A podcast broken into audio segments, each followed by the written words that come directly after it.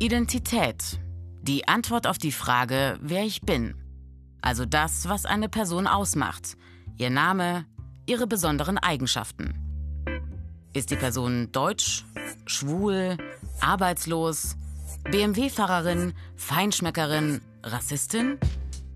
Das alles kann Teil ihrer Identität sein. Was Identität ausmacht, fragen sich Wissenschaftler aber schon lange. Einig sind sie sich nur, dass Identität nichts Fixes ist. Menschen verändern sich ständig. Ihre Identität wird durch Erziehung bestimmt und entwickelt sich durch Erfahrung weiter. Menschen können sich auch bewusst verändern.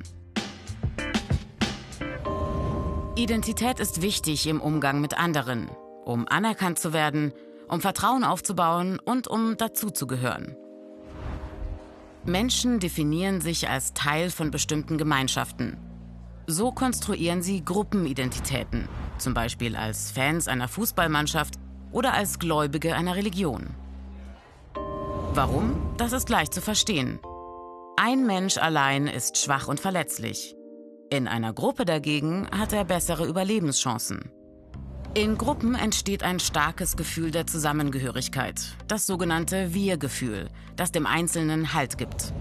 Der Vorteil dabei, Gemeinsamkeiten und gleiche Werte vermitteln Geborgenheit und machen stark. Der Nachteil, so grenzen Gruppen ihre Mitglieder von Nichtmitgliedern ab. Oft kommt dazu ein Überlegenheitsgefühl. Wir sind wertvoller als die anderen. So verwandelt sich Identität. Sie wird zu einem Kampfbegriff, der Diskriminierung und Menschenfeindlichkeit rechtfertigt.